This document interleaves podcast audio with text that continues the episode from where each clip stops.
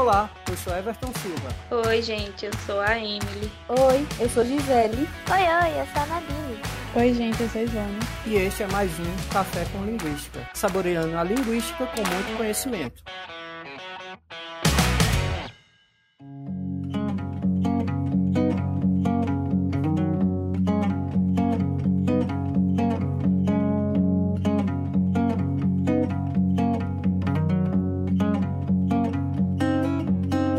Bom, pessoal, hoje trataremos de algumas abordagens sobre a concepção da linguagem. Segundo Geraldi, o consenso científico aponta três tendências a respeito do modo dessa compreensão da língua. Mas, a primeiro momento, vamos tratar aqui da linguagem como expressão do pensamento, que surge a partir da tradição gramatical grega e que os filósofos gregos partiam desse pressuposto de que o discurso é a imagem do pensamento e assim eles dedicavam-se a estudar esses modos de expressão a fim de compreender esse pensamento, a maneira como se organizava e como esse discurso se definia a partir dos próprios sujeitos. Um desses filósofos que a gente pode citar é Aristóteles.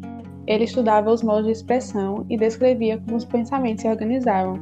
Foi com ele que surgiu a definição das partes do discurso. E Aristóteles acreditava que os sons emitidos pela voz são símbolos de estados de alma. Assim, ele se dedicou a estudar, dentre outras questões, os modos de expressões, buscando descrever como os pensamentos se organizavam e como eles se apresentavam no discurso.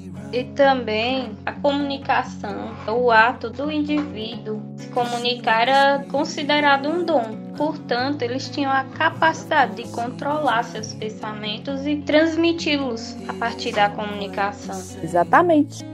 A partir disso, eles traziam justamente essa questão dessa preocupação né, em poder falar, em escrever bem, que eram justamente providos pela literatura dos gregos, que era um exemplo de desempenho linguístico naquela época. E com isso, né, adequar justamente esse pensamento e essa boa expressão das ideias, ou seja, essa expressão do pensamento. É importante destacar que a língua como expressão de pensamento era uma forma de falar individualista, no caso não era social.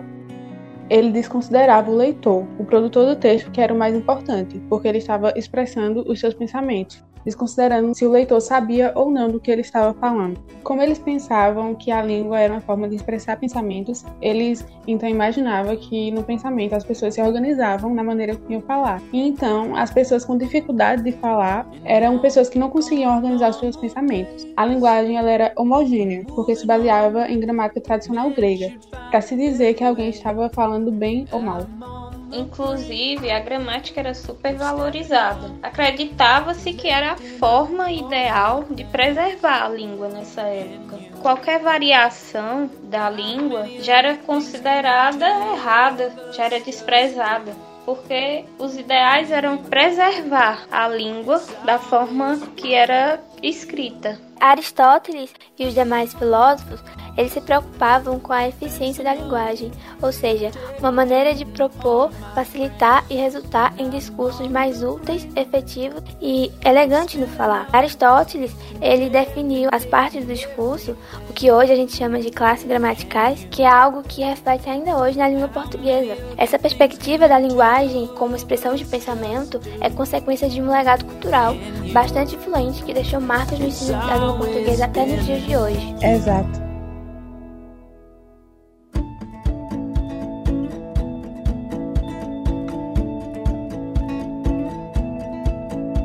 Bom, pessoal, agora já tratando a linguagem como um instrumento de comunicação que surge com o Sussu no início do século XX, ele rompe teoricamente com essa forma que define a linguagem, essa forma de expressão do pensamento. E nessa forte influência, ele agora define a língua como um sistema de signos capaz de transmitir uma mensagem entre um emissor e um receptor. Por esse ponto de vista, não é mais o pensamento que estrutura a linguagem, mas sim esse conjunto de signos estruturados estruturados e suas próprias normas internas que formam a língua da maneira que ele estuda, né? Ou seja, esses signos que são estruturados é que dão forma à linguagem. Bom, a língua como instrumento de comunicação deixa de ser individual e passa a ser social porque tem a mesma enunciação. No caso, tem elementos idênticos entre uma enunciação e outra, como os gramaticais, por exemplo. A partir daí, eles começaram a enxergar o modo certo de falar e de se escrever. E, segundo esse viés, é desconsiderado tudo que é externo à linguagem. Só é considerado aspectos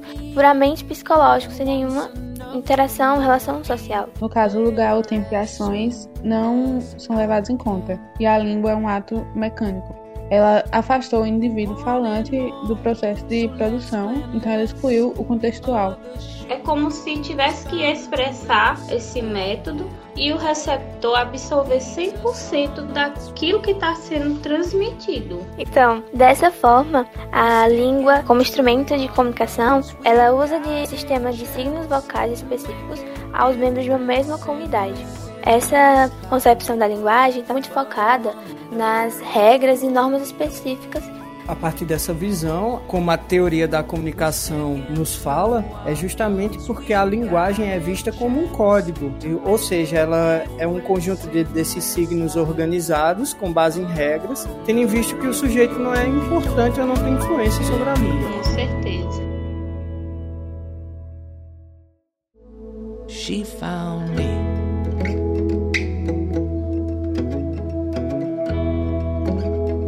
Bom, agora partindo para uma nova forma de concepção de linguagem, temos a linguagem como forma de interação. Já nessa nova concepção, a língua agora passa a ter essa nova percepção que começa a ser compreendida como uma atividade social que envolve os indivíduos da interação, né? Eles são marcados por esse contexto social e histórico do que os mesmos estão presentes e são pertencentes também a esses determinados grupos que definem as suas interações, como, por exemplo, nós aqui somos alunos de letras e a partir disso, cada um com o seu passado e contexto social acrescenta as informações com base nessa vivência, nessa experiência, nessa determinada interação, com o objetivo de transmitir essas mensagens e agindo diretamente no outro por meio da linguagem. Exatamente. A linguagem, além de ser uma atividade social, como você disse, é algo extraordinário, né? É uma capacidade que só a gente possui e que, segundo Geraldi, por meio da linguagem, o sujeito ele pode praticar coisas que sem ela não seria possível. Então, nessa perspectiva, sim, podemos agora considerar os indivíduos com participação ativa na construção de um discurso. Agora, o sujeito é ativo na leitura e na compreensão e produção do texto. No caso, a interação verbal ela não tem mais influência pelos seus conhecimentos linguísticos, não apenas, no caso, pelos seus conhecimentos linguísticos. Então, o diálogo é a característica mais importante da linguagem. Os indivíduos, eles não apenas transmitem as mensagens, eles agem uns sobre os outros. Então, no caso, a língua é uma maneira de agir. Ou seja, a língua ela não deve se limitar nessa questão de você utilizar ela para expressar o seu pensamento. Isso é um conceito muito arcaico e também ela não pode se limitar nessa questão das normas, focar muito no código a códiga, é necessário que a gente enxergue a linguagem na maneira que ela se atua na sociedade. Então, de certa forma, já enterra a ideia dos filósofos gregos quando eles tentavam deixar a língua deles limpa. Sendo que aqui na linguagem como maneira de interação, a gente já vê que depende tudo do contexto. Então, todas as pessoas têm lugar de fala, todos podem falar. De acordo com o que a gente viu aqui, a língua é muito mais que a expressão do pensamento, ou mesmo um código organizado por novos específicos. A língua é uma maneira de agir, quanto na prática, na leitura, na audição, na escrita também, no oral, entre outras formas. Se a gente for observar, a língua como expressão de pensamento, ela valorizava muito a palavra. Na língua como instrumento de comunicação, passou a ser frases implantadas nas pessoas de modo social, onde só o locutor que podia se expressar. E agora, na língua como interação, ela passa a contextualizar. O texto, ele é o espaço de interação entre as pessoas. É usado toda uma contextualização de momentos, interações das pessoas, atuando como influenciador e sendo influenciado. Exatamente. Então, nessa perspectiva, a gente vê que a língua como interação, ela não tem uma hierarquia, né? Todos os interlocutores, eles têm a sua participação, todos eles têm destaque. Então, nessa perspectiva, a gente vê que a língua como interação, ela foca no contexto social, não há uma hierarquia. Todos os interlocutores agora, eles Então, são assim, a língua deixa de ser vista como individual e passa a ser analisada como social, já que os elementos que a constituem são denominados por todos os falantes de uma dada comunidade. Deve-se perceber também que, como o estudo da língua não pode se basear apenas em seu conjunto de normas, e sim que tem que atuar por meio da linguagem que é presente na sociedade, já que são eles, os sujeitos falantes, que são ativos e que constituem esse processo enunciativo da língua. Ou seja, a verdadeira substância da linguagem não é constituída por um sistema abstrato de formas linguísticas, nem pela enunciação monológica isolada, nem pelo ato psicológico de você se expressar, mas pelo fenômeno social de interação verbal realizada pela enunciação. Portanto, sua função inicial é a comunicação, expressão e compreensão. Enfim, pessoal, é isso. Até a próxima semana. Até a próxima, gente. Fiquem bem, tá? She found me.